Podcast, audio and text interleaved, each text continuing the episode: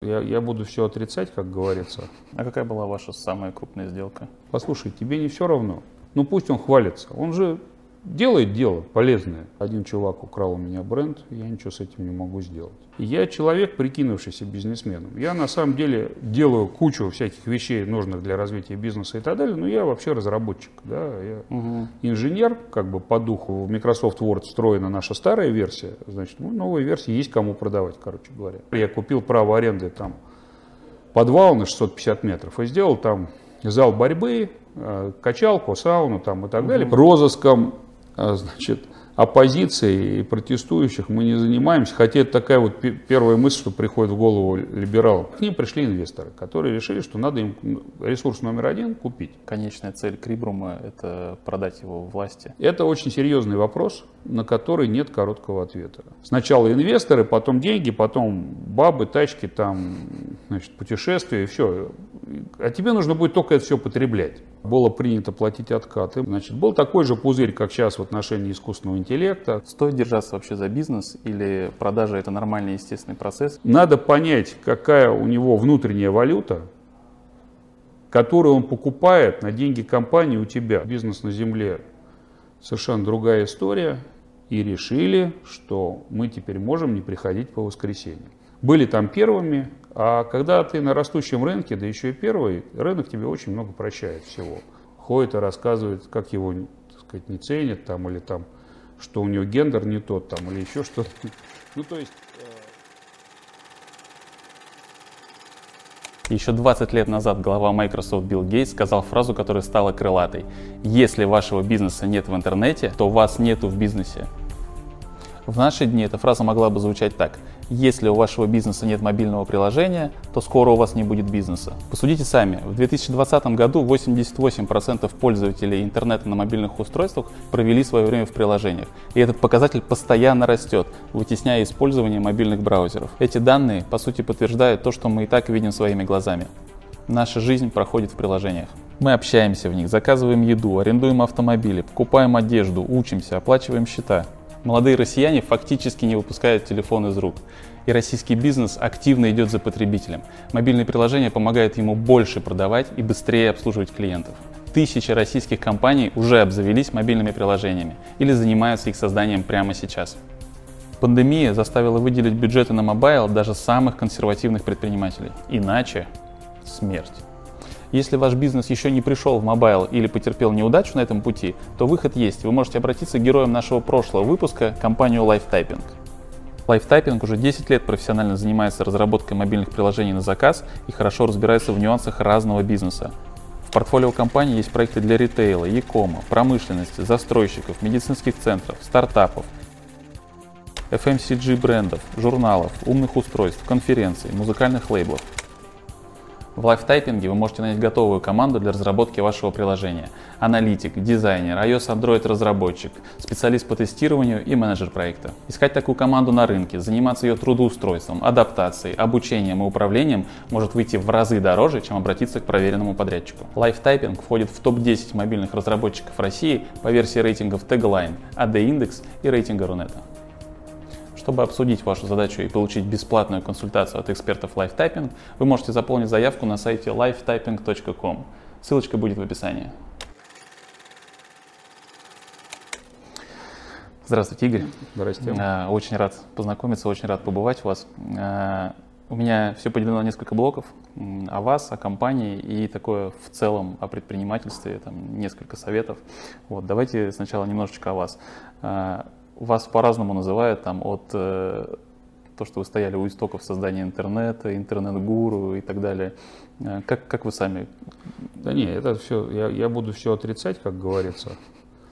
Вот, э, ну, у истоков э, русского интернета стояли другие люди. Я пришел чуть позже, то есть там настоящие создатели, это там, условно говоря, Илья Сигалович, сделавший Яндекс, да, Дима Крюков, создавший Рамблер, ну и там еще некоторое количество людей, там Паша Дуров, как угу. к нему не относиться, но он один из основателей, по сути. Я занимался другим, я в основном занимался разработкой программного обеспечения, то есть я действительно там давно этим занимаюсь, там с 87 -го года Вот, сделал русскую программу проверки правописания, которая сейчас всеми используется. Со своим товарищем, конечно, не сам, один. Вот. Угу. То есть я в основном занимался именно разработкой программ. Вот. Ну и потом уже пришел э, в Рамблер, когда Крюков уже его сделал, чтобы сделать новый хороший поисковик с лингвистическим значит, наполнением и так далее. Вот. Э, гуру это же вообще такое слово странное. Гуру это же такой грязный, значит, мужчина, который там бородатый, с безумным видом, который живет где-то в пещере в Индии и рассказывает всякие побасенки да, про духовное совершенствование. Я вот к этому не имею отношения никакого. Вот. Значит, просто я давно, много лет занимаюсь искусственным интеллектом и всякими, ну и интернет-технологиями в том числе. Угу. Вот. И, ну, собственно, что еще про себя сказать? Я а, ну, из такой династии людей, кончивших мехмат, то есть у меня бабка кончила мехмат, отец с матерью, я и теперь еще сын, то есть это уже четвертое поколение. Угу. То есть, ну вот из семьи, как говорится, ИТРов, да, инженерно-технических работников. И вообще всю жизнь в этой среде, поэтому я там на одном языке с программистами разговариваю, и, там нанял их и уволил сотни или тысячи даже скорее. И лингвисты тоже, тоже мой, как бы, моя среда. Угу. Вот. Чувствуете как-то разницу в возрасте, то есть э, между вами и сотрудниками? Ощущается какая-то да барьер какой-то? Ну, смотрите, в этой среде там важно, какой система у тебя процессор центральный, да, и угу. говоришь ли ты по делу, и все. То есть а, сейчас другие поколения пошли, а, и многие в более таких гуманитарных индустриях жалуются, что приходят эти поколения X, Y, Z, там, да, угу. так называемые снежинки, которые э, не хотят работать, но хотят статус и так далее. Там, очень ранимые, там, любящие это продавать статус жертвы и так далее. Но у нас этого не происходит. Программисты это программисты. Ну, да, у них там другие инструменты, но это в основном люди, думающие точно так же алгоритмически, как и я, и мы с ними вроде договариваемся. То есть у нас нет как-то вот какого-то разрыва да, в этом угу. смысле. Ну да, я давно не программирую, давно меня вытащило в менеджмент. Ну и так и их тоже тащит. На самом деле программистов острая нехватка, но менеджеров еще более острая, тех, кто может что-то организовать. Поэтому как только там, программист выясняет, что он, кроме того, чтобы писать код, может хоть что-то организовать, и он начинает бешено вытаскивать наверх, Mm-hmm. Потому что людям нужны те, ну, менеджменту нужны те, кому можно что-то делегировать. Ну, со мной то же самое когда-то произошло в незапамятные годы, в начале 90-х. Вот, то есть, ну, я, у нас, по-моему, разрыва серьезного нет. Угу. А в своей работе именно чувствуете, как-то возраст сказывается? Может быть, вы стали меньше рисковать? Или наоборот, стало, может быть, проще какие-то да управлять я никогда процессами? особо не рисковал. Дело в том, что, ну, смотрите, вы, же задаете вопросы как бы про бизнес. Я человек, прикинувшийся бизнесменом. Я на самом деле делаю кучу всяких вещей, нужных для развития бизнеса и так далее, но я вообще разработчик, да, я угу. инженер как бы по духу, и поэтому меня больше интересует, ну, чтобы делать штуки, которые работают. То есть у меня как бы другая мотивация. Да, деньги приходится зарабатывать, чтобы людей кормить, чтобы знать, что ты им заплатишь да, в следующем месяце. Угу. Но тем не менее у меня отношение к этому ко всему как там, к стройке, да, к созданию чего-то. Поэтому ну, а, ну, возраст, я не знаю, мне, мне пока не мешает. Угу.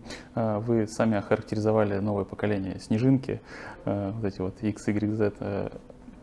Расскажите, у вас получилось с ними работать? Есть вообще в компании такие люди? Да, ну, может быть и есть, я как бы не могу сказать, но у нас же такая рамка, которая всех более-менее форматирует. У нас нужно результаты давать, да, и так далее. У нас текучка небольшая, но люди, которые ну, результат не дают, они здесь, в общем, не приживаются. Поэтому, mm-hmm. кроме того, надо понимать, что в этом поколении снежинок, или точнее рядом с ним, есть поколение абсолютно нормальных там, краснодипломников э, суровых факультетов, да, которые выходят готовыми уже к тому, чтобы что-то большое делать. Ну, там, условно говоря, э, человек, кончивший там физфак МГУ или там МИФИ, или там Мехмат МГУ, или там физтех – ну, ему там нужно там, пару месяцев, чтобы въехать в то, что здесь происходит, он начинает давать результаты, его от этого прет, а не от того, что он там, не знаю, э, ходит и рассказывает, как его, сказать, не ценят там, или там, что у него гендер не тот там, или еще что-то. Ну, то есть, э, мы имеем дело с реальными людьми дело на самом деле. Мгм. Бывают немножко, программисты же они тоже бывают разные, ну или разработчики, или там сисадмины, там, или там аналитики. У нас много аналитиков работает тоже. Но тем не менее, там большинство у нас людей абсолютно адекватных, и они вот как бы вот к, этому, к этим снежинкам не относятся. То есть дело в том, что ну, чтобы закончить серьезный факультет, нужны другие Мгм. свойства.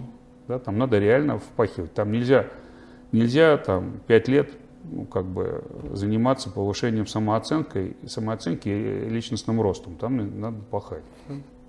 А как относитесь к удаленной работе? Много у вас удаленных сотрудников?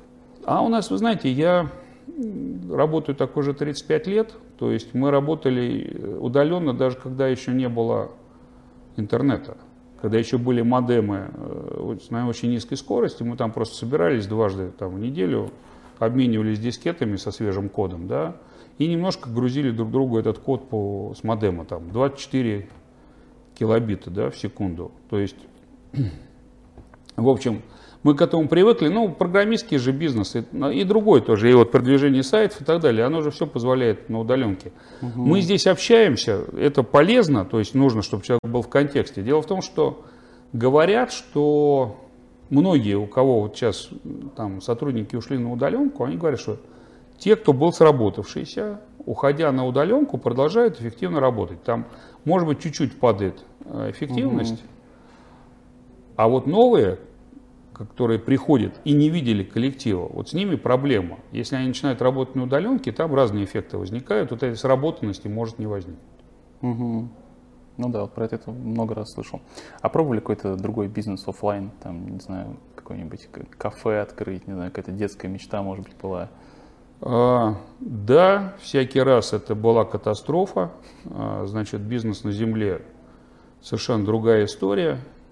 Знаете, есть анекдот такой а, про то, как а, еврейский бизнесмен приходит к Равину, да, и говорит, что Рави, вот у меня тут типа проблема, завод, значит, работает в ужасный убыток, рабочие пьют, значит, выпускают брак, там, маркетологи, значит, не продвигают, похоже, финансисты воруют, там, все плохо, что делать? Тот говорит, я тебе скажу, берешь, значит, Талмуд, полные, значит, издания под мышку и два раза в день обходишь весь завод, заходя в каждую комнату. Тот, значит, говорит, ну хорошо, попробую. Через три месяца приходит, говорит, чудеса какие-то. Все наладилось вообще. Перестали гнать брак, пошли продажи, прибыльность. В чем секрет?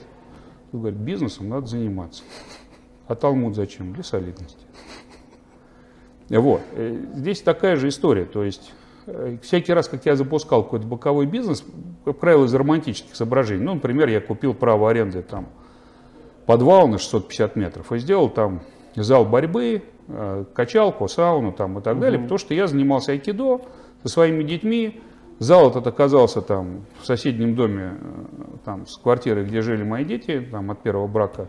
Я, чтобы с ними общаться, поставил директора, но поскольку я этим не занимался, он никогда не стал прибыльный. Потом директор этот вообще там влез в долги по налогам, вот, э, пришлось этот бизнес закрыть, директор еще свинтил со всеми штангами там и тренажерами там, ну и так далее. Я не стал даже выяснять, куда он делся. Ну, то есть, э, но эта история тянулась долго, несколько лет. Я туда ходил кувыркаться, значит, и париться в бане, и не очень задумался, что он делает. Точнее, я пытался ему помогать. Там, например, интернет-рекламу для него организовать.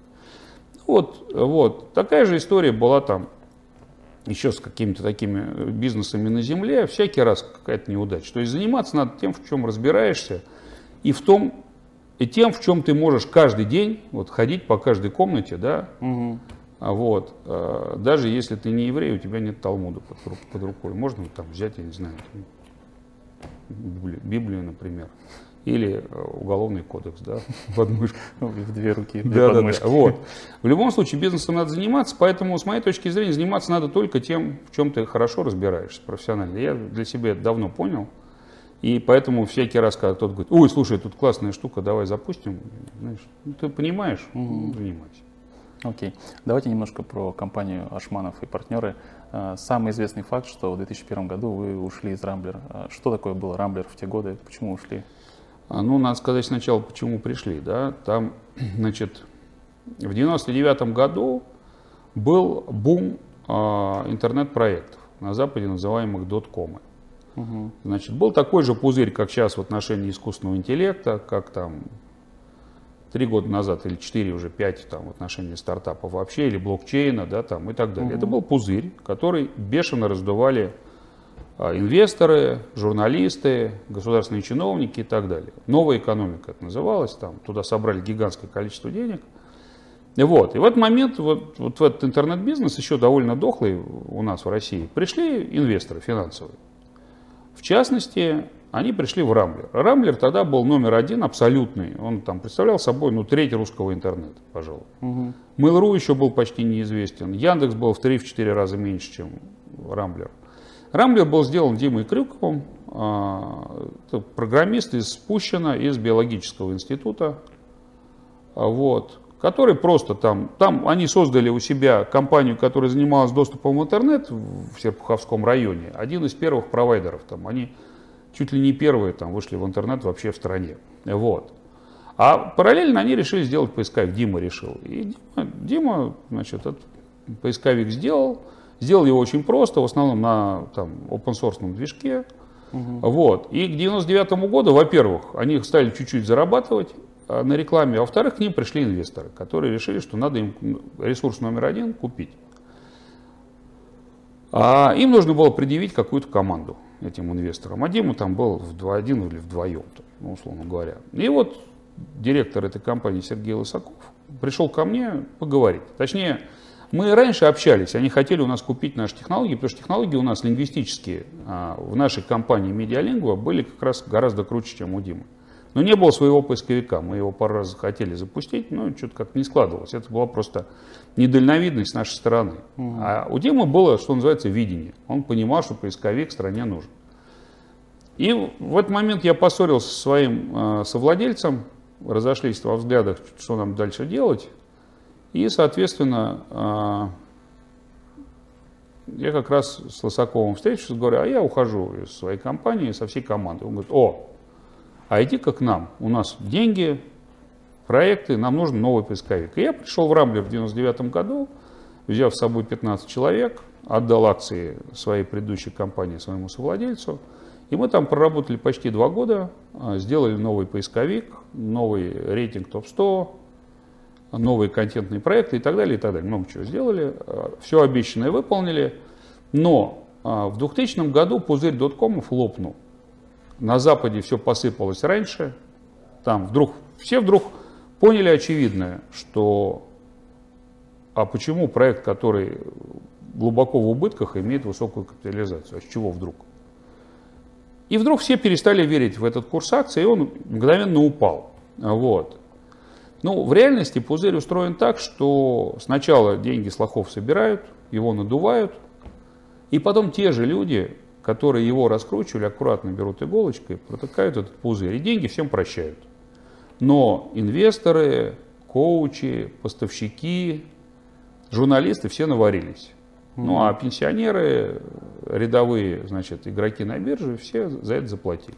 Вот. И вот это произошло тогда очень ярко, там все повалилось буквально за месяц.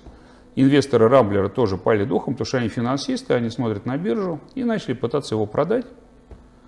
А, Причем всякий раз, значит, они продали, потом еще раз. Ну, то есть там каждый раз цена падала.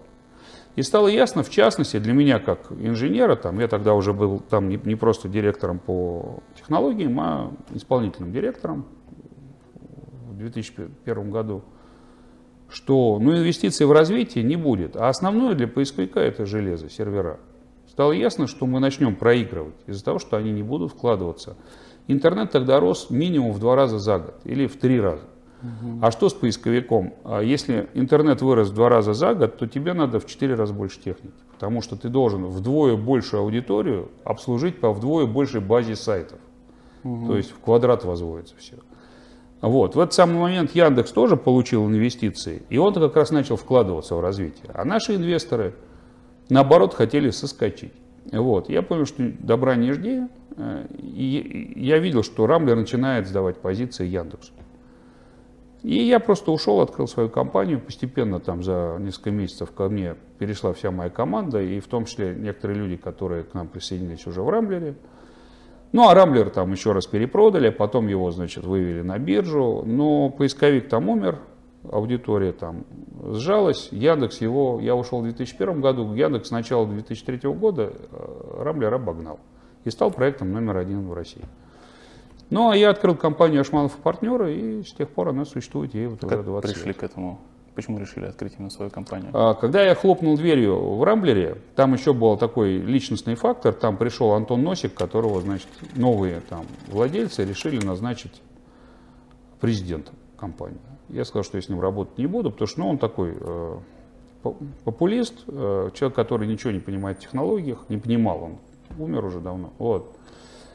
А, Я сказал, что ну, значит, э, манипуляторами, популистами я, конечно, работать не буду, потому что здесь проблема не в пиаре, а в том, что надо развиваться вместе с интернетом. Вот. И я какой-то сделал круг, потому что мне нач- начали обрывать просто телефон, кадры нужны всегда. И вот я стал более-менее известен интернет-тусовке, будучи исполнительным директором Рамблера. Вот, я походил, посмотрел на лица, значит, честные, благородные, э, возможных хозяев, да, там, начальников, понял, что что-то мне неохота больше иметь начальника над собой. Зарегистрировал домен, компанию, назвал ее специально Ашманов и партнеры, чтобы те, кто у меня в Рамблере остался, понимали, что если они ко мне, значит, придут, то я их возьму в долю.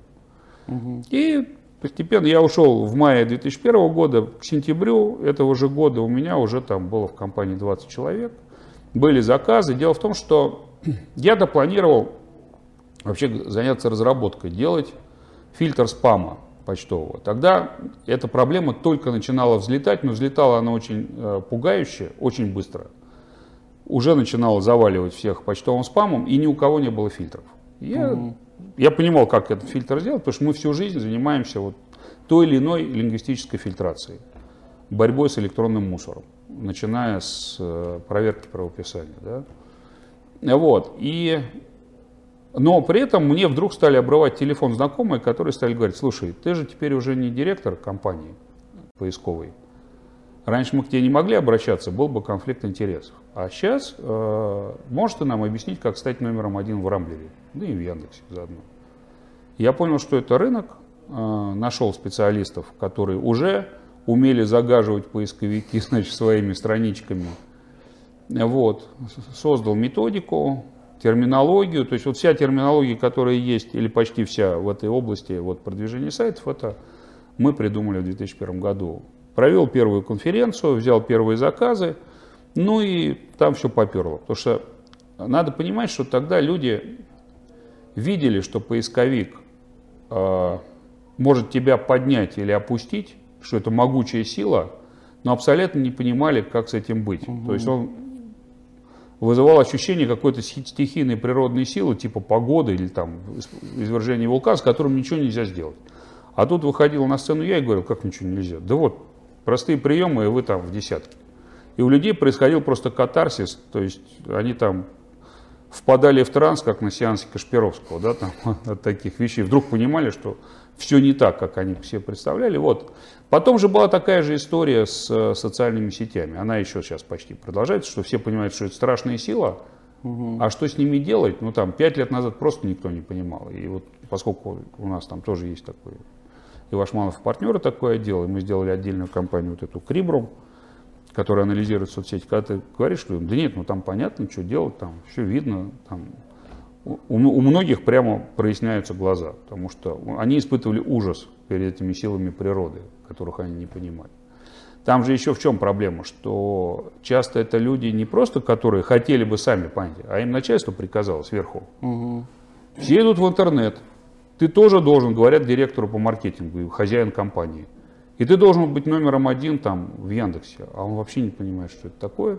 Тут он попадает на нашу конференцию, ему говорят, да есть методы, есть способы. Ты можешь нанять вот такие компании. За это можно заплатить деньгами. Но это же просто деньги, а у тебя на кону твоя карьера. Да?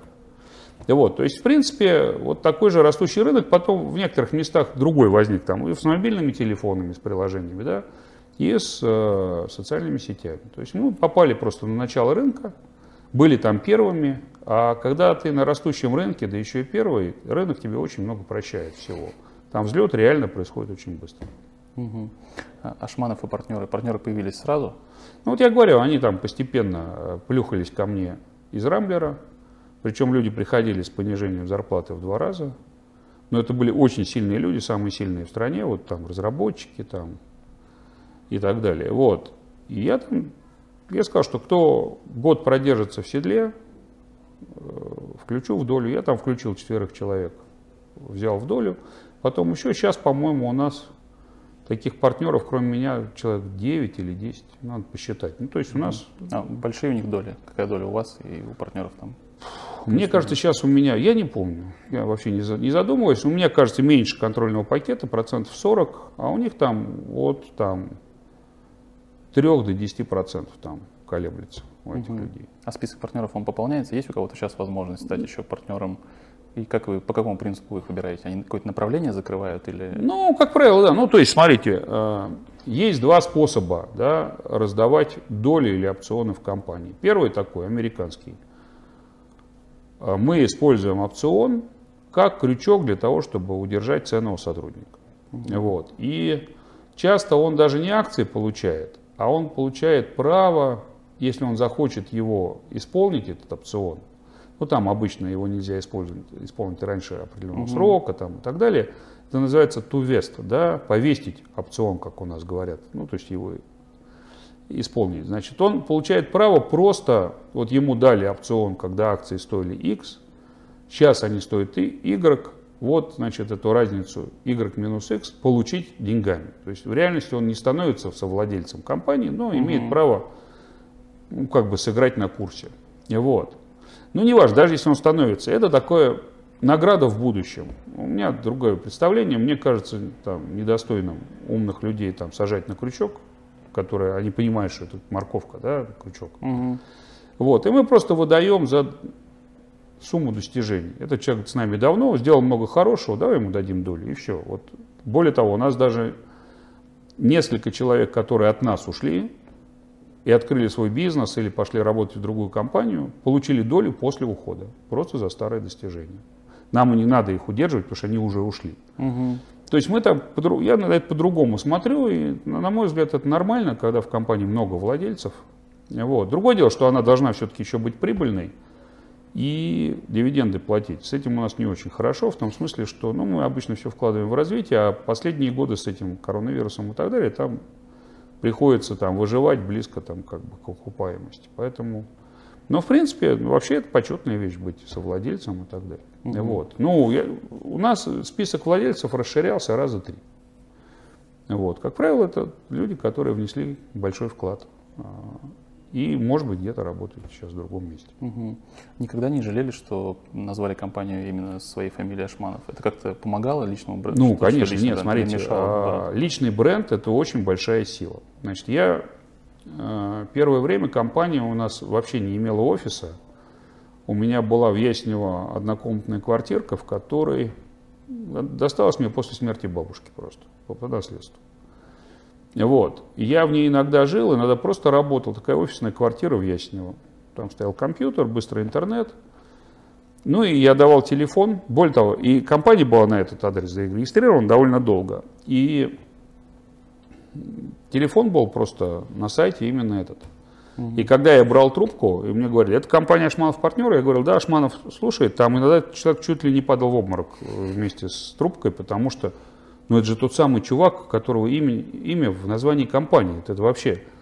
А у меня там никого больше не было. У меня было 20 человек, но они все были рассредоточены на удаленке, да, вот на той угу. самой. Мы офис, по-моему, первый сняли там года через два или через три после а, основания компании. Вот. Личный бренд работает очень сильно, но это ответственность. То есть угу. ты должен ему соответствовать, да. Не должно быть разрыва. Вот. А так людям, конечно, нравится. Ну вот, почему лаборатория Касперского называется лабораторией Касперского. Неспроста Наталья Женю Касперского уговаривала назвать лаборатория Касперского. А Женя на самом деле э, вообще не понимал силы бренда и был готов там назвать э, Каспера друзья или еще как-то. Это не шутка, это реальность. И у них антивирус довольно долго не назывался антивирус Касперского, а назывался АВП или там что-то еще. Угу. Ну, то есть в определенный момент стало ясно, что надо называть именем. Да? И таких случаев много. Вот, потому что личный бренд – это такая как бы э, лестница, да, который, по которой ты поднимаешься. Ты лично что ты делаешь, тащишь компанию, компания тащит тебя, и в конце концов это очень сильная штука, но она изматывает, она заставляет быть все время на чеку, да, там, и так mm-hmm. далее, и так далее. Ты не можешь там, не явиться на конференцию да, там, твоего имени, ты обязательно должен быть, ну и так далее, и так далее. А, очень часто бывает, что, ну если бы компания просто называлась как-то там, не знаю, интернет-технологии, то, возможно, не было бы таких случаев, что мне там регулярно звонили, говорили, у нас тут большой контракт, но люди там из Ижевска или там из Новосибирска хотят подъехать, посмотреть в глаза, поговорить с, вот лично с Ашмановым. Почему? Ну вот значит, первое лицо, вот готовы платить, но хотят посмотреть в глаза. То есть это вот это накладывает да, определенные там обязательства, ответственность, там, нагрузку. Но личный бренд работает очень хорошо. Но есть куча конференций по личному бренду, да, книжек по личному бренду. Известно, что оно работает. Угу. А сейчас что вы делаете в компании? Участвуете в каких-то процессах напрямую? Ну, не очень там. Я поставил... У меня просто несколько других компаний есть, которые занимаются вот анализом соцсетей, угу. искусственным интеллектом и так далее. Есть какая-то общественная нагрузка, за которую не платят, но там чудовищная загрузка. Вот в Совете по правам человека, например, была только что, я сдал а, доклад СПЧ для президента, закончил вчера. Вот. Ну, концепцию защиты прав граждан в цифровом пространстве. То есть там Э, реально грузило меня это очень сильно последние три месяца. Там большая рабочая группа, которой я руководил и так далее. Но здесь я ну, слушаю, что происходит. Там есть исполнительный директор, финансовый директор. Раз в неделю у нас э, совещание. Ну, и я участвую э, в редактировании, написании книжек, которые мы издаем. Потому что мы издаем книжки по продвижению сайтов, по управлению репутацией и так далее. Угу. Я участвую в конференциях, смотрю на программу конференции, на большой, самой нашей большой конференции, которая тоже будет в этом году, наверное, я забыл, 20 лет, а э, мы, или не будет еще, сейчас надо вспомнить, вот, я э, там веду круглые столы там, и так далее. То есть где-то все равно как бренду приходится, значит, выступать. Вот, так что, но в основном там управляют люди, которые во-первых, они совладельцы компании, менеджмент там совладельцы. Угу. Во-вторых, они сами себе зарабатывают на хлеб, используя вот эту платформу, которую мы вместе создали, да, с моим именем на, на ней. Но, тем не менее, они самостоятельны. Есть еще клиенты, которые все-таки хотят посмотреть вам в глаза? Да, лично? этого регулярно происходит, но не очень часто. Там, условно говоря, раз, раз в два месяца или раз в квартал. Угу. Вот. Но и в других местах то же самое. Тоже говорят, а давайте мы поговорим.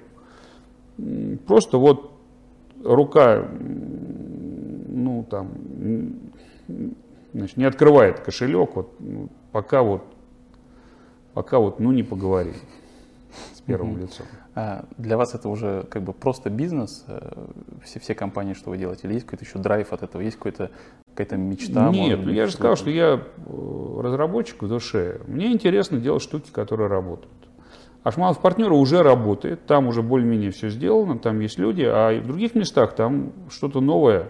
Ну вот Крибрум, который анализирует социальные сети, мы его сделали в 2010 году. Реально он запустился, заработал в 2014 где-то. Вот. Ну, там еще очень много всего нужно сделать. То есть вот анализ социальных сетей – это безумно интересная штука, очень сложная. Она, пожалуй, сложнее, чем просто поисковик. А, это поисковик по соцсетям, но все соцсети разные, все сопротивляются там. Угу. У всех разный формат. Это не то, что вот интернет открытый индексировать. Вот. И там совершенно другие задачи. Ну, там, условно говоря, надо определять позитив, негатив, э, определять сети распространения лидеров мнений. Там, там очень много всяких сложных вещей, встроенных друг друга как матрешка. Ну, там, вот там интересно. На самом деле, в этом и интерес. А деньги, они как-то там, ну, будешь делать хорошую вещь деньги заработаются. Угу. У меня про Крибрум есть небольшой маленький отдельный блок.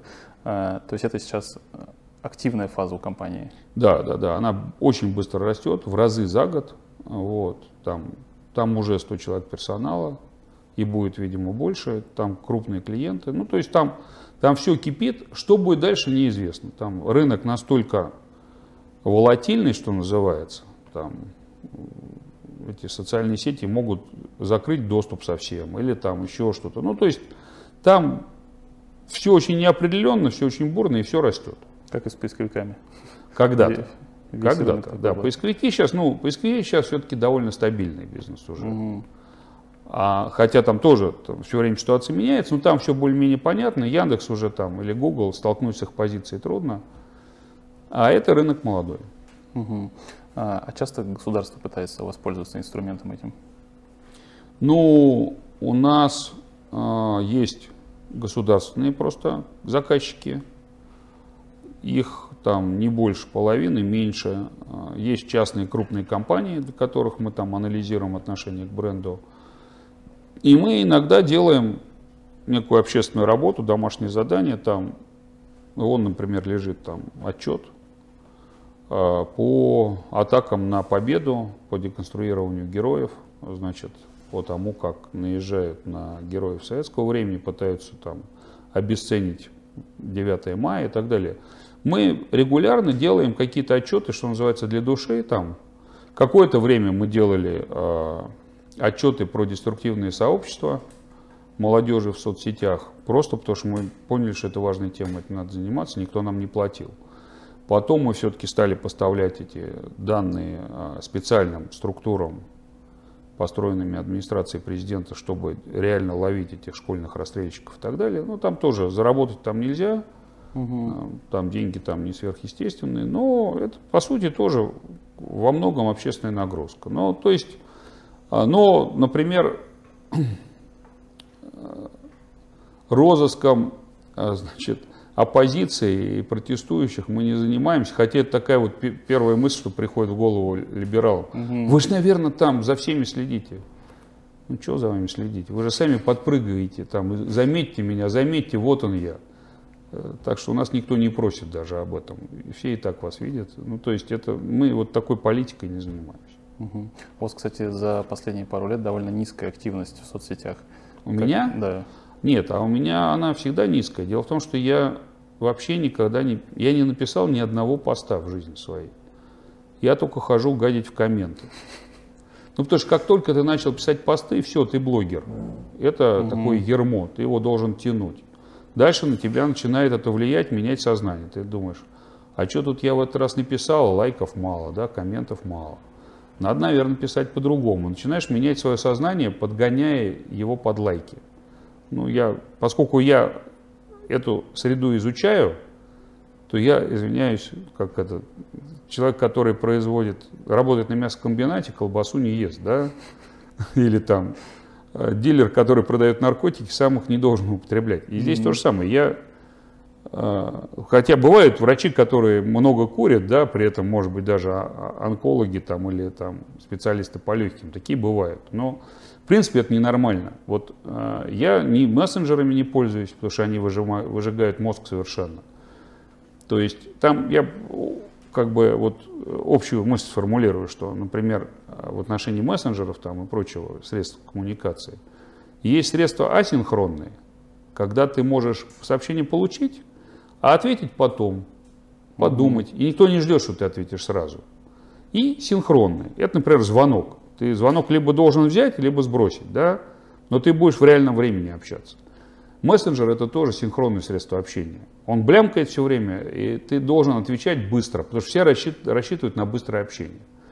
И он у тебя рубит твой мыслительный процесс на маленькие кусочки, клипы. У тебя возникает клиповое мышление. Он выжигает мозг тебе.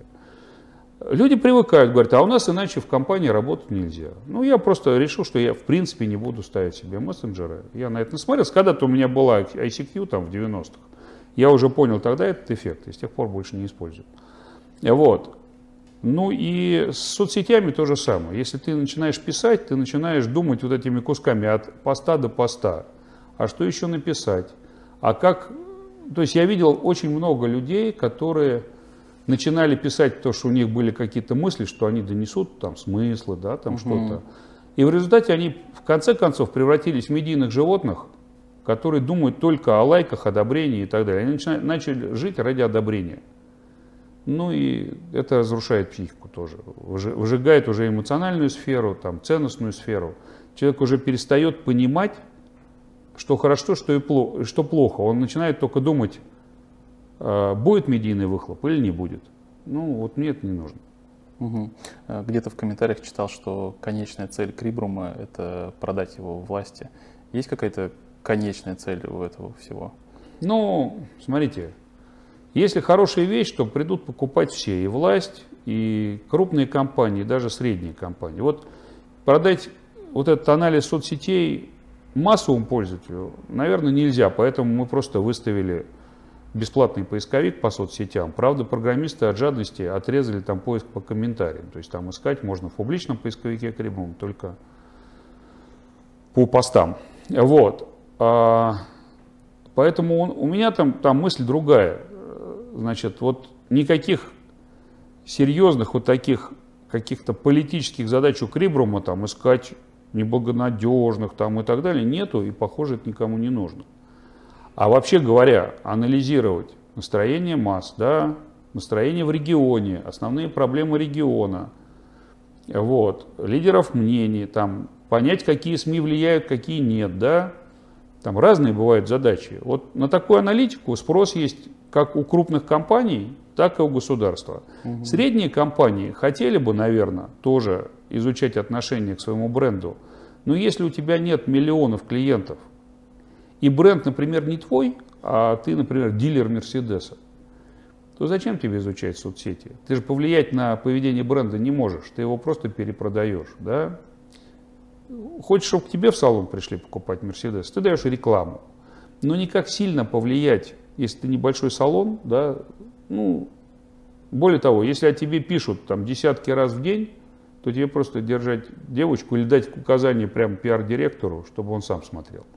То есть все это может иметь смысл, когда у тебя реально ты можешь влиять на обстановку и на восприятие бренда, и когда у тебя многие сотни или тысячи комментариев о тебе в день по всему пространству. Вот. Угу. Поэтому это в основном крупный бизнес, государство и так далее. А я считаю, что там у нас есть просто миссия, да, как это принято говорить у тех, кто MBA получал, и у прочих людей, любящих шумовые слова. Значит, что это пространство должно быть прозрачно.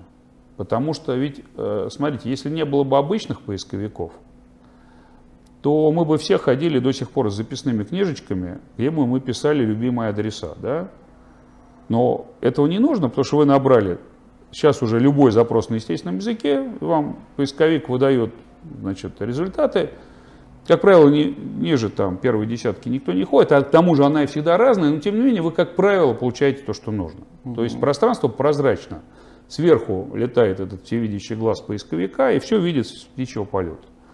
А вот а, с социальными сетями ведь не так. Вы сейчас фактически используете записную книжку. Вы помните любимых блогеров, там, любимые группы и так далее. А где поискать? Просто, чтобы вы могли найти любое слово, любое обсуждение по любой теме в соцсетях. Ну, негде. Вот в публичном поисковике Крибрума, например. А где еще? Яндекс э, с Гуглом не ищут по соцсетям. Их туда не пускают. Соответственно, э, это такая миссия, сделать это пространство прозрачным, а уж когда у тебя там есть прозрачность, ну, покупатели придут. Э, Причем они придут не за самой прозрачностью, а за аналитикой.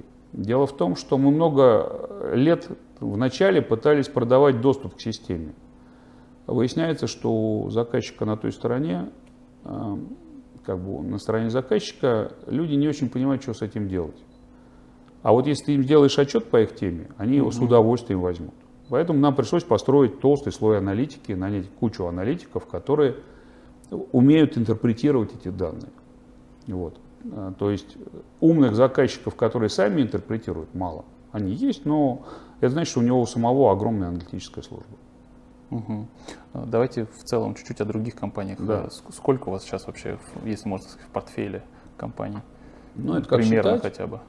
Ну вот вы сюда заходили, там на стене висит список этих компаний, его можно там сфотографировать, например, снять.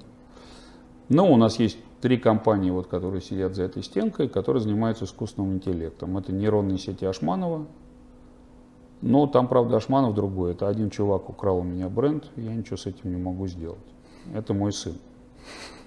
Вот. Ну, сам самостоятельно создал компанию. Я единственное, что ему когда-то позволил здесь сидеть, сейчас он сам уже платит, у него там 100 человек, он сам платит за аренду и так далее. Вот. Но он как раз вот из этого а, поколения не снежинок, там краснодипломник Мехмата, у которого такие же супер, значит, перцы работают, спецназ такой математический, вот. Угу. Вот. А, у него же, я просто иногда сгружаю ему свои компании, там же вот сидит компания информатик, которая делает проверку правописания, как ни странно, она до сих пор развивается, и мы ее а, продаем ну, как встроенные модули, несмотря на то, что в Microsoft Word встроена наша старая версия, значит, ну, новая версия есть кому продавать, короче говоря. Вот. Там же есть компания Nanosemantica, которая делает чат-ботов, как сейчас это называется. Но она их делает с 2005 года, у нее там сотни крупных клиентов. Вот. И, ну, я считаю, что они лучшие в стране, потому что в отличие от тех чат-ботов, которых вы видите, Сейчас они и в банках есть и так угу. далее. Наши реально разговаривают. То есть они могут поддерживать диалог и все такое. Они не тупые. Ну, они, собственно, стоят дороже, и там их разрабатывают. Там под это был сделан в свое время специальный лингвистический язык программирования, на котором могут писать лингвисты, а не программисты. Ну и там, естественно, там нейронные сети, там машинное обучение, все там есть. Вот. И вот есть три таких компании. Есть компания интернет-лингвистика, которая занимается анализом поисковиков, там, ну, иногда мы ее называем лаборатория факторов ранжирования. Вот. Ну вот, ну и рядом сидят компании моей жены, Infowatch, а, значит, и другие, которые занимаются информационной безопасностью. Ну я там тоже, я там член совета директоров и так далее. И у нас есть совместные разные проекты. Когда угу. у нас наши технологии, мы соединяем с их. Например, Infowatch там умеет понимать наличие утечек данных а, внутри компании и предотвращать их, конфиденциальных данных, это просто основной бизнес этой компании. Поставить систему в крупную корпорацию, где там 200 тысяч рабочих станций или там 500 тысяч, чтобы не было утечек. Там, сформировать политики, что считается конфиденциальным. Угу. А, мы, а Крибрум, например, им поставляет возможность еще и искать эти утечки в открытом пространстве, а, когда они уже утекли. Вот. Ну и так далее. То есть там э, всякие возникают такие симбиозы. Вот. Что у нас еще-то есть? Ну, наверное, ну, то есть, ну, 5 или 6 компаний. Угу. А какая из них, если можно так сказать, наиболее успешная? Ну, я сказал, что сейчас Крибром, он очень быстро растет, очень востребован. И мы, mm на самом деле, он сейчас постепенно стал единственным. Это же поисковый бизнес, а поисковый бизнес, он так устроен, что там быстро отваливаются конкуренты. Дело в том, что там есть кривая доходов, а есть кривая расходов на технику. Если они вот так расходятся, то компания умирает. Если они в конце концов пересеклись и доходов стало больше, чем расходов на сервера, компания выживет. Вот у нас это пересечение произошло. У многих конкурентов Крибром не произошло. Они жрали инвестиции какое-то время угу. и не справились. То есть э, Крибром, он справился, и сейчас он начал довольно быстро расти. У нас уже зарубежные контракты есть. Вот. То есть мы начали изучать и мировой интернет, социальный интернет, ну и так далее. То есть сейчас основной вектор в Крибраме. Угу. Ну, вы довольно много вкладываете и делаете стартапов. А, по какому принципу это, это происходит? Сейчас уже нет. Смотрите, значит, нет, есть просто разные способы во что-то вкладываться. Есть венчурный бизнес. Венчурный бизнес, по большому счету, хотя он может быть специализирован, например, венчурный капиталист разбирается там, не знаю, а, в стартапах, связанных с э, едой, да, там, доставка, там, не знаю, там, выбор ресторана, там еще что-то. Или он разбирается в стартапах, связанных со связью или там, с мессенджерами. Но тем не менее, Венчурный капиталист, он просто разбрасывает деньги, э, стараясь выбрать такие стартапы, чтобы там два стартапа из 10, там, условно говоря, там обычная схема там 4-4-2, да, там 4 сразу завалились, там сожрали деньги и исчезли. 4 так, ни шатка, ни валка, может еще что-то получится, и два выстрелили, да. Вот. А, я так никогда не делал, потому что, на мой взгляд, это не, ну, неинтересно, потому что это это финансовый бизнес на самом деле. Ты должен а, все время анализировать там их значит, балансы, посадить к ним своего финансового директора. И вообще-то не ну, по большому счету, венчурист, хотя и рассказывает, что у него умные деньги, он помогает развиваться, в результате большинство инвесторов никому ничего не помогает, потому что у них нет ресурсов. У них десятки компаний, угу. а управляющая компания маленькая. И просто они не могут помогать. Ну, они иногда помогают открыть двери куда-то, там, с кем-то познакомить, а так не помогают. Вот. А я, если и вкладывал, то я вкладывал просто а, в то, чтобы, а, ну, условно говоря, сделать что-то, базирующееся на наших же технологиях, вот как с Крибром. Мы писали поисковики всю жизнь, а тут появились социальные сети. А давайте мы сделаем социальный поисковик угу. по социальным сетям. Вот. Ну и то есть только в то, что я разбираюсь, это ну как бы стратегическое инвестирование, а вовсе не венчурное. Венчурное, угу. по-моему, я, мы пару раз обжигались, то есть кому-то давали деньги, вот в венчурном смысле. Но поскольку мы сами не венчуристы, мы, естественно, опять же, не занимались этим бизнесом, не следили за ростом этих стартапов, не поливали их вовремя, там, не пропалывали, и они все завалились. То есть мы с тех пор, ни я, ни жена так не делаем. То есть это просто трата ресурсов, в первую очередь мозговых, и поэтому... То есть мы вкладываем только исключительно в своей сфере, в том, для того, чтобы расширить продуктовую линейку. Угу. Давайте кусочек э, про предпринимательство в целом. Да. А, когда вы начинали компанию, ну и может быть сейчас есть какие-то психологические барьеры были вообще? Ну, конечно, да. У большинства людей, у меня тоже барьер такой, что а как же я уйду с э, фиксированной зарплаты, когда угу. точно будет чек в следующем месяце, да, как говорится. Вот, а хрен его знает, вдруг не получится. А тут семья, там, надо кормить, там. Кого-то, наверное, мне тогда, например, не было никаких ипотек, была квартира, да, но семья была в 2001 году. Это была не первая моя компания. Я же ушел в Рамблер из своей компании, а потом, значит, снова открыл свою компанию. Но там ситуация очень простая, в том смысле, что этот страх, он тебя держит в такой капсуле, как бы, который тебя закрывает от окружающего мира и от возможностей. Как только ты ее расколешь, на тебя вдруг навалится много возможностей.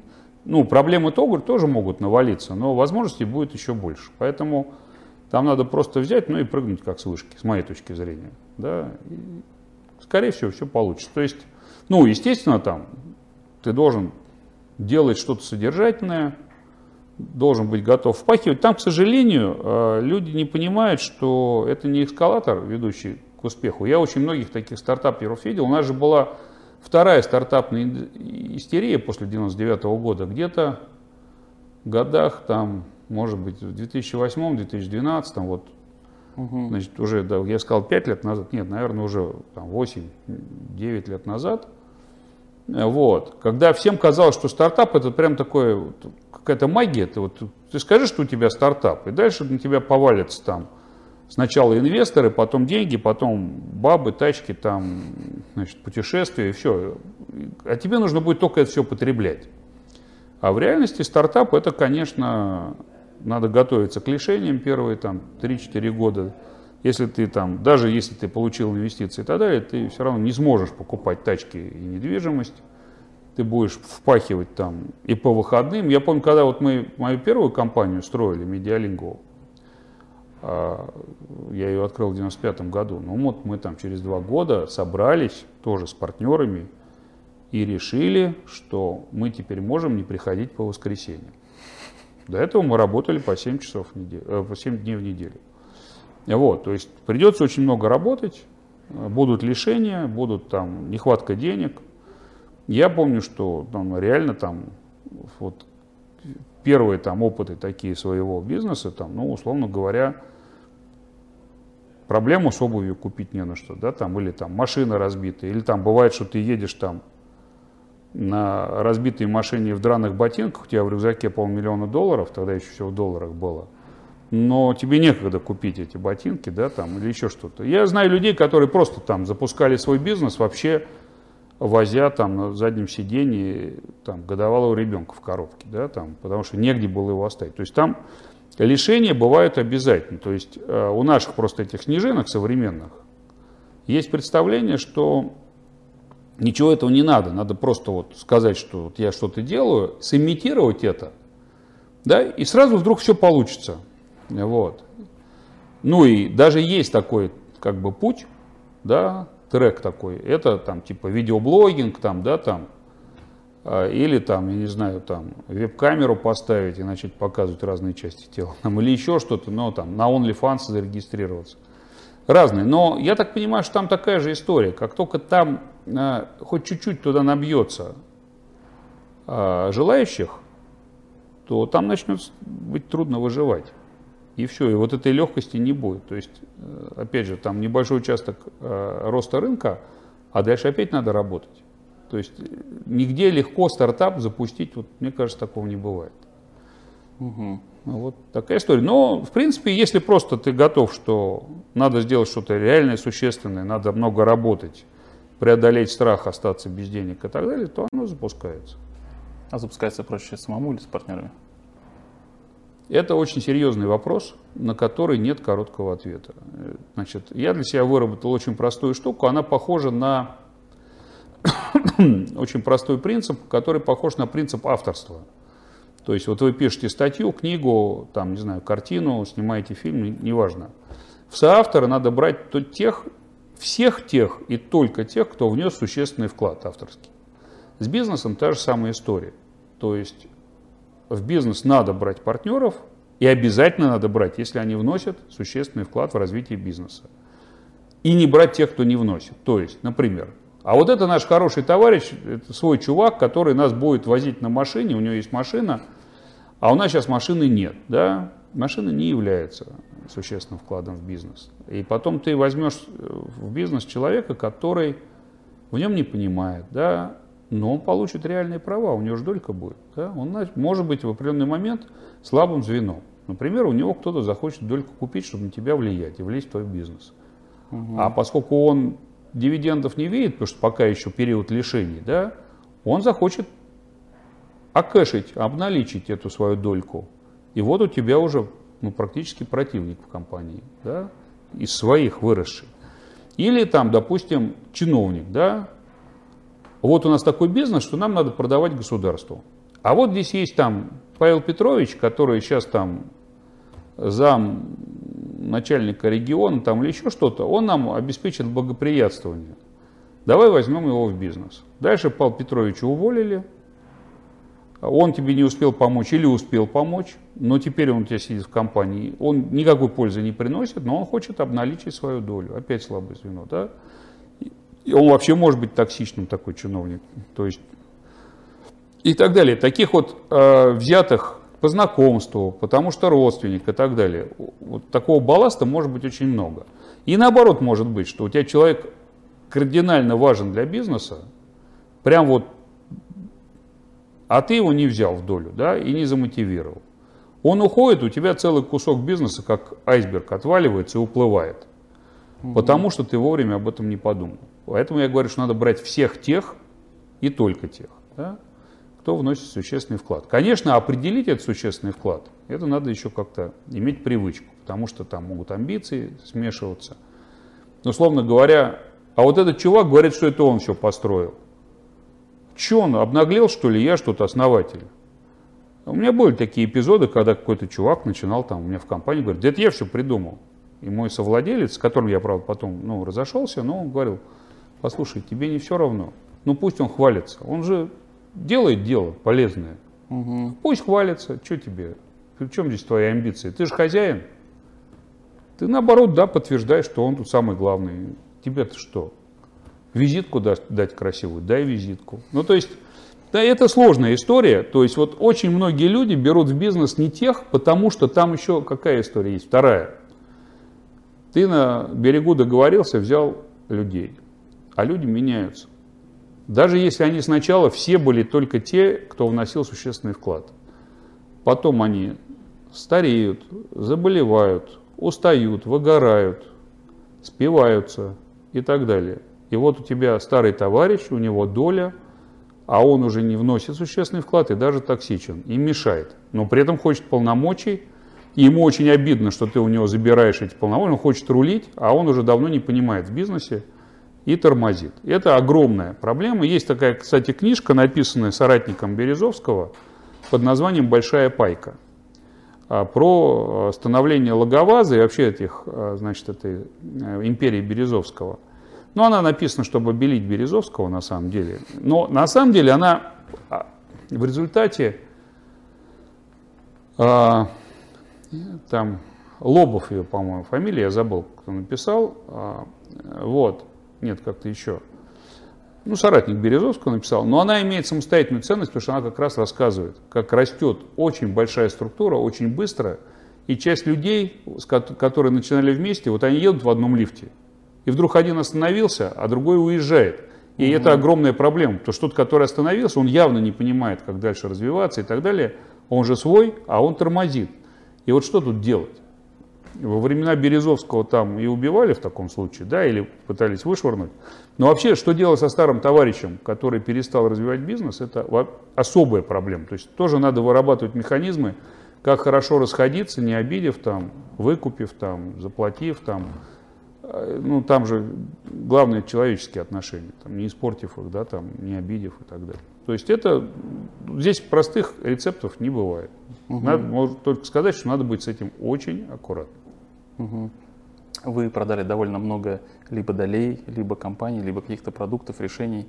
А, хочу понять, и чтобы другие как-то осознали, стоит держаться вообще за бизнес, или продажа это нормальный естественный процесс, или может быть это вообще нормальный конечный э, результат? Нет, это просто зависит от, от того, чем вы занимаетесь. Есть э, венчурные капиталисты, есть там люди, которые принципиально продают доли, добывают их, продают. Я, например, наблюдал такого довольно известного программиста там, в 90-е, а, который говорил, что ой, я очень люблю быть а, техническим директором в стартапах, а, потому что ну, инвесторы вкладывают деньги, я там просто работаю техническим директором, получаю маленькую долю, я там миноритарий, но потом, когда они продают кому-то, главное, с кем приходится договариваться, это миноритарий, обычно у нас выкупают долю гораздо по высокой более оценке, чем, угу. значит, чем основную долю. Мне этот процесс нравится. То есть вот он, ему такой процесс нравится. А значит, если ты строишь свою компанию, то чем дольше ты не привлекаешь инвестора, чем дольше ты не продаешь компанию, тем тебе лучше. Потому что если ты построил компанию, которая сама зарабатывает, да, зачем тебе инвестиции? Инвестиции это всегда там, ты пускаешь чужих людей, у них чужая воля. А большинство инвесторов, они сутью твоего бизнеса не очень интересуются, их задача войти дешево, выйти дорого. У них всегда в голове выход – а выход это что значит? Опять еще кому-то продать, еще более чужому, да, там, ну и так далее. Или IPO, да. Значит, IPO это выход на биржу, а, значит, они начинают тебе выкручивать руки, чтобы ты вместо развития бизнеса начал заниматься формальностями для выхода на биржу. А это такая нагрузка на компанию, что она может сожрать всю маржу и все твое время, да, ну и так далее. То есть, в общем, с моей точки зрения продажа долей неинтересна. Но есть люди, которые на этом живут, это их профессия, они это понимают. Но это такой инвестиционные люди, я ни к ним не отношусь. А какая была ваша самая крупная сделка? Да, особо крупных, ну, несколько миллионов долларов, наверное, если в долларах мерить. Угу.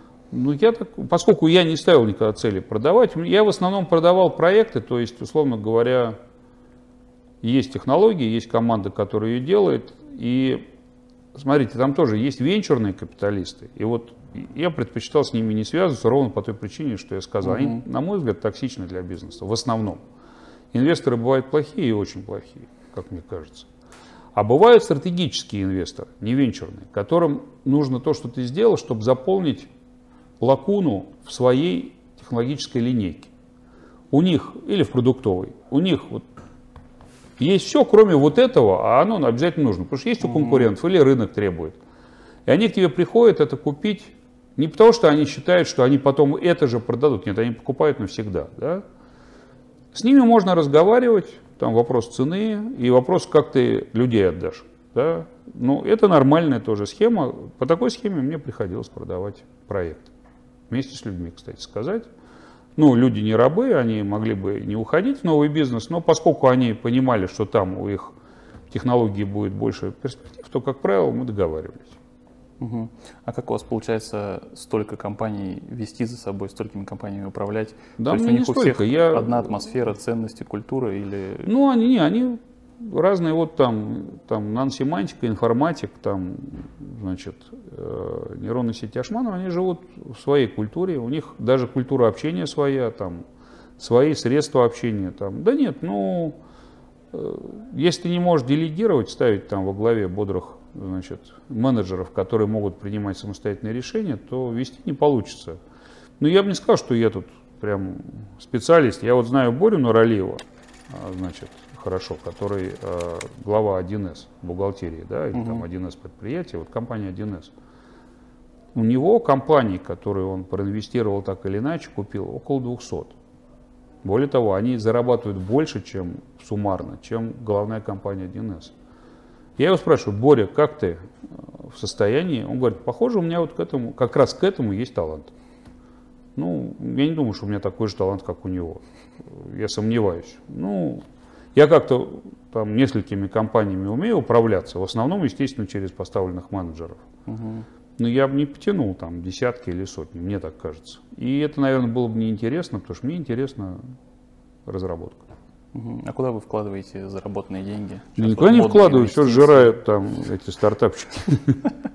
Как жрут, как из пушки. Не получается сохранить? Ну, слушайте, там я могу дать общий совет, да, что вот если вы что-то зарабатываете, да, основным бизнесом, то, а, значит, сразу набегает толпа желающих вам предложить разместить эти деньги куда-то, где там, как их сохранить. Я над этим размышлял и понял, что это все, конечно, туфта, в том смысле, что либо ты занимаешься высоко рисковым бизнесом, но в сфере, где ты все понимаешь, то есть там высоко рискованный бизнес, а, рискованные вложения, но и выхлоп может быть очень большим, но тебя немножко защищает то, что это твоя сфера, и ты в ней там типа не хуже других значит, специалистов. Либо нужно вкладывать в что-то самое вязкое и неподвижное, а именно в недвижимость. Да, там, землю купить, квартиру, там, потому что это э, самая вязкая собственность, там, самая защищенная из всех, которые есть у человека, угу. потому что ее труднее всего отобрать, она защищена законами, бумагами и так далее. А вот в промежутке все, кто набегает и говорит, а вот мы вам портфель сформируем, мы поуправляем вашими средствами, на этом заработают они, а не ты. А кроме того, там нет никаких гарантий, они в определенный момент могут сказать, ой, вы знаете, а что-то не получилось, и, и вот вы нам дали деньги, но, то есть мы купили на это акции, но вот акции-то упали, ну а что мы можем делать, это рынок. То есть я видел очень много ситуаций, когда у людей были свободные деньги, к ним приходили вот такие вот шустрики, которые с них еще брали деньги за обслуживание всего этого, там, брокеры, значит, управляющие личными портфелями, там, private equity funds там, и все остальное. Вот. Э, в основном ну, на этом зарабатывают они. Угу. Можно пойти на биржу, стать индивидуальным инвестором и так далее. Но тогда это и станет та сфера, в которой ты разбираешься. Вот. И тогда, может быть, ты в ней действительно что-то научишься вкладывать там. Вот я знаю человека, который говорит, я вот вкладывал туда-сюда, вот, говорит, сейчас вложил и в Маска, и в Безоса. Они оба пиарятся очень сильно, оба растут. Да, они между собой конкурируют, поэтому я вложился в обоих. А еще я вложился в Zoom два года назад, когда они выходили на биржу. Я не знал, что это такое. Хотел, значит, у меня был план продать там через там, несколько месяцев. Я забыл это сделать. Потом он вдруг раз взорвался, и у меня там все выросло там, в десятки раз, когда удаленка началась. Угу. Да? Но и вот там можно его послушать с завистью, а потом подумать, а, подожди, он же инвестор. Это то, в чем он разбирается. Понятно, что у него там все удачно, но я-то нет. Я разбираюсь в искусственном интеллекте, социальных сетях, прикладной лингвистике, поэтому мне надо заниматься вот этим. А на этого завистью смотреть не приходится, потому что он специалист. Но есть люди, которые специалисты в продаже, а, в оптовой продаже еды. Я же не буду смотреть, или там Марсом Сникерсом торгует. Ну, ну ладно, наверное, у них получается. То есть Заниматься надо всегда тем, что... Либо фиксировать во что-то очень неподвижное вязкое, где деньги просто не пропадут. Ну, как только ты задумаешься над тем, а я вот там проинвестировал там, не знаю, в квартиру, не, не, не зафиксировал там деньги, не заморозил, а проинвестировал. И они же должны, все, ты начинаешь становиться или хотите становиться специалистом по недвижимости. Это бизнес. Да надо учиться. Опять будут первые неудачи там. Но ну, мне, например, неинтересно заниматься недвижимостью. Ну, какой-то скучный бизнес. Угу. Интересный искусственный интеллект. У вас есть э, книга про поисковое продвижение, оптимизацию, да, вон, свежая да. редакция, да.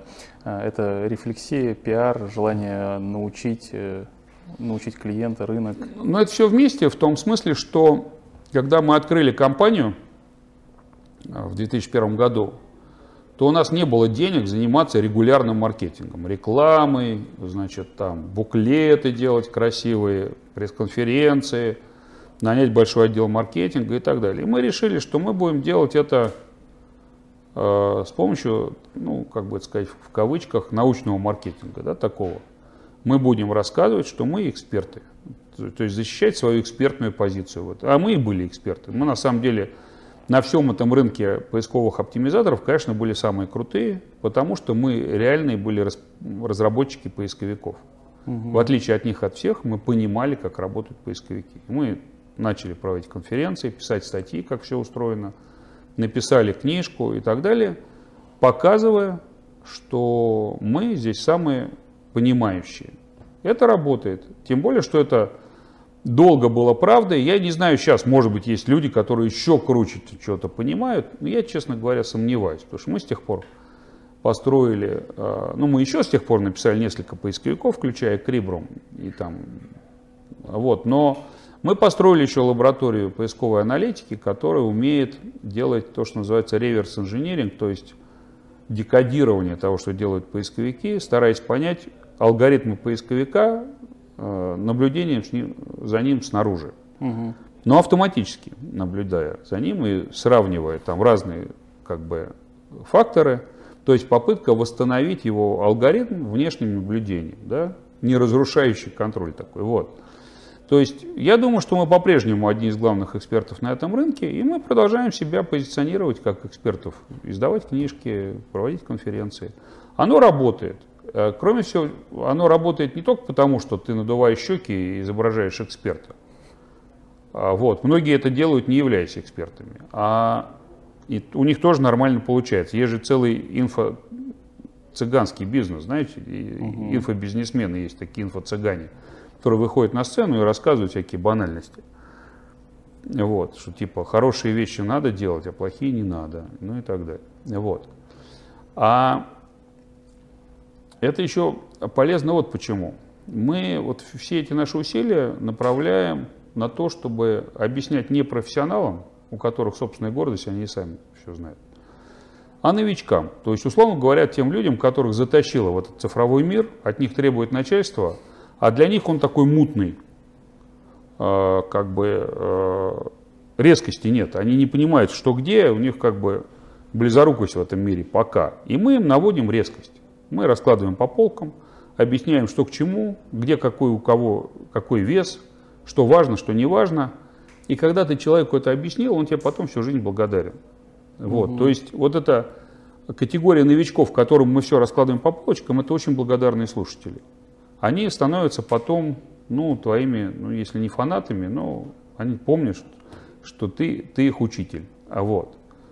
А, скажем, профессионалам, что-то для профессионалов делать, ну, можно потусоваться в профессиональном сообществе. Я даже проводил в свое время там а, конференции именно оптимизаторов, на пароходике мы ездили там с ними и так далее. Но они же все с понтами, они же все круче тебя, а, они же всегда хотят доказать, что они лучше понимают. То есть это не очень благодарная аудитория. То есть они, я помню, когда вот первый раз эта книжка вышла, отзывы были такие. Ну, да это мы все знали уже, но всем читать. Потому что не знали они на самом деле, но кто же признается. Поэтому работать надо с теми, кто реально испытывает нужду в знаниях, в этих. Мы их им даем, они настоящие эти знания. И это очень эффективное взаимодействие, полезное для всех. А вы сами любите книжки читать? Посоветуйте какие-нибудь э, три, две, которые, может быть, э, очень сильный отпечаток оставили? Как-то Блин, ну я, ну, про книжки про бизнес я, наверное, не посоветую. Хотя нет, ну, про бизнес могу посоветовать. Это э, значит, от хорошего к великому Коллинза и его же книжка «Построенный навечно». Это про то, как, какие там внутренние принципы у тех компаний, которые реально стали очень большими и очень быстро росли. Ну, наверное, Траута, позиционируйся или умри, о том, что самое главное это фокус да, и позиционирование. Еще, наверное, для нашей сферы очень важно это Харри Беквит, Беквит, наверное, его по-русски пишут, э, продавая незримое. Selling the invisible, то есть о том, как продавать сервис. Э, почему невидимо? Потому что сервис часто невидим клиенту. И... А сейчас у нас вообще экономика в основном сервисная. Этой книжке 20 лет, но она, по-моему, неувидаемая. Вот. Ну, эти книжки мне были полезны, если про бизнес говорить. Угу. А так вообще Библию надо читать. Достоевского. Вот. И прочую великую литературу.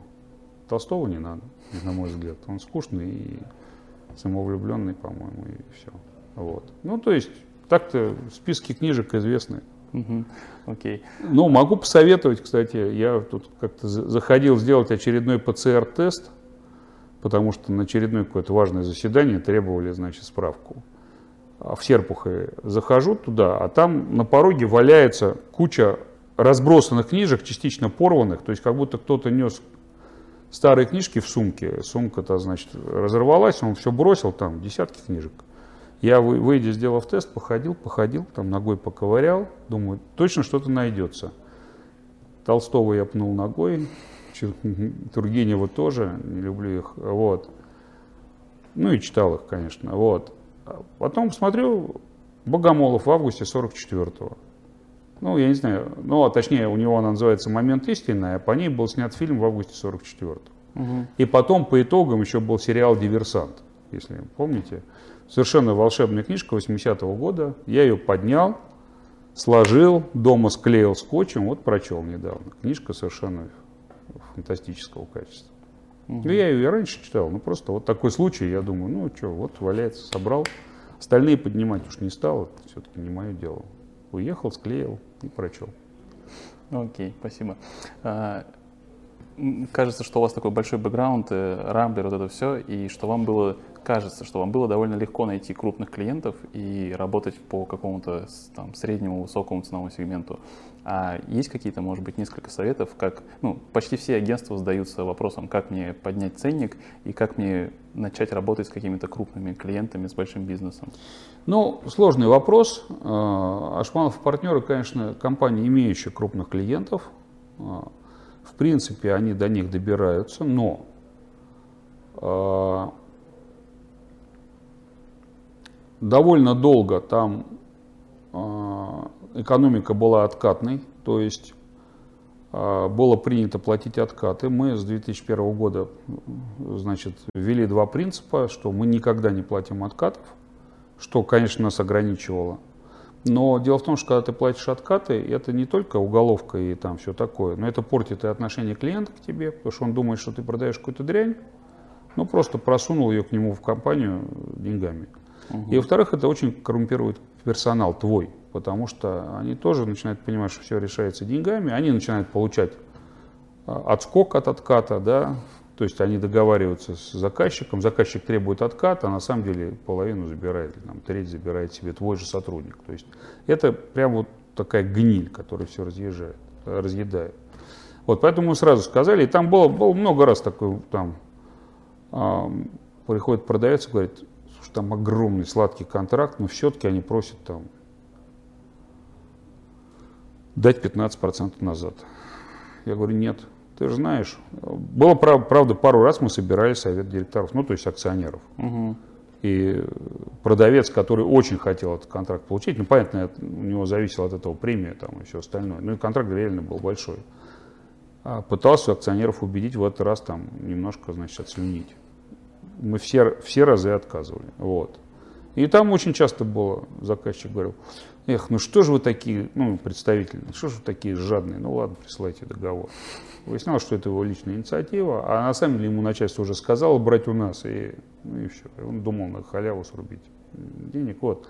Ну, короче, нас это, скорее всего, ограничивает довольно сильно. Uh-huh. А второй принцип – не работаем с козлами. Да? То есть вот есть просто категории клиентов, с которыми мы не работаем, в принципе, там казино, да, финансовые пирамиды, да, там, ну, понятно, что наркотики, там, порно и так далее. Ну, там есть набор, uh-huh. а, всякие сектанты, там, значит, инфобизнесмены там тоже разные. То есть у нас, ну там, иногда, ну там не четкая граница, поэтому иногда там бывает переписка, а с этими будем работать или нет. Бывает же там, например, ну, вроде клиника-клиника, да, там какая-то, она лечит людей, а когда ты начинаешь смотреть, они продают там просто там облучение каким-то японским прибором только в 10 раз дороже. А прибор можно просто на Алибабе купить там, да, и все. Угу. Вот, то есть мы с козлами стараемся не работать. Вот, то есть как-то отсеиваем, хотя они иногда бывают денежные. Например, казиношники или табачники. Там. Да, табачники, водочники тоже. Пиво мы не продвигаем. Есть какие-то у нас принципы. И вот эти принципы с табачниками и водочниками у нас сложились не а, волевым порядком, а просто мы делали а, относительно большой для нас проект «Так здорово.ру» для Минздрава. Он был не очень прибыльный, у нас там маржа была там процентов 7. Но мы делали его несколько лет, он там давал оборот, там, оборот там типа 5% или 10% оборота компании. Это был проект про здоровый образ жизни, который Минздрав нам заказал на тендере. Мы этот тендер просто честно выиграли. Угу. Никто, кстати, никаких откатов с нас не попросил. То есть мы реально сделали очень большой проект, там прогнали 11 миллионов реальных людей через этот проект огромное количество конкурсов по бросанию курить и так далее. Но когда мы делали этот проект, мы, конечно, не могли брать заказы у табачных компаний. И у водочных не могли, ну и так далее. И с тех пор не берем. И вот, хотя там деньги, им же запрещено так напрямую рекламироваться. Угу. Вот, деньги там огромные, но мы их не берем. Поэтому у нас, ну вот, такие ограничения есть. Вот. А, там основной принцип вот какой. Значит, э, так же, как с журналистами, ты в некотором смысле будешь э, любим журналистами и будешь иметь хороший медийный выхлоп, если ты будешь делать за них их работу. Журналист перегружен, ему надо каждый день разбираться в новой теме, такой стандартный журналист и так далее. И если ты ему раскладываешь по полочкам, даешь готовые материалы, не тянешь одеяло на себя, не пытаешься из него сделать своего пиарщика и так далее – он тебя запоминает, потому что у него возникает ясность в голове. Всякий раз, как он к тебе обращается, он эту ясность запоминает. Бежит там к клавиатуре, чтобы не расплескать. Там, значит, это пока все ясно в голове и так далее. Вот, то есть надо делать э, свою, его работу за него. И с крупными заказчиками та же самая история. Там есть маркетинговый менеджер, и он, когда тебе что-то заказывает, ему же надо наверх доказывать, почему он это сделал, как ему следующий бюджет получить и так далее. Ему надо отчитываться.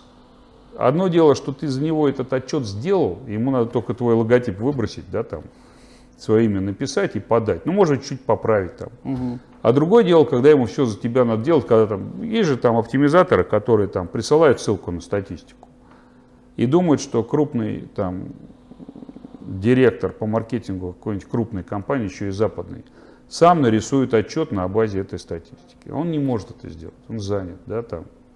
У него борьба за бюджеты там, и так далее. То есть э, я это называю так, что надо понять, какая у него внутренняя валюта, которую он покупает на деньги компании у тебя. То есть Понятно, да? Ты, по сути, угу. строишь обменник между тобой и им, потому что у него внутренняя валюта совершенно другая. Она карьерная, там, он должен показывать свои результаты, ну и так далее.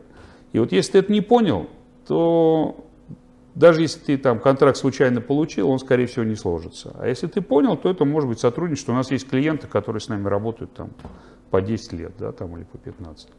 Потому что все выигрывают, и мы реально их продвигаем, там, и, все, и все такое. И, и менеджеры растут. Я часто, особенно в отношении технологий уже, не продвижения сайтов, говорю, что там, иногда, когда там, нам намекают на откат, я говорю, знаете, мы другую значит, поставляем услугу, мы помогаем получить новые звездочки на погоны, а не бабки. Бабки в другом месте получаете. Ну, окей, понял. И вы как гость немножко трансформируете нашу программу. То есть мы раньше говорили про агентство в основном.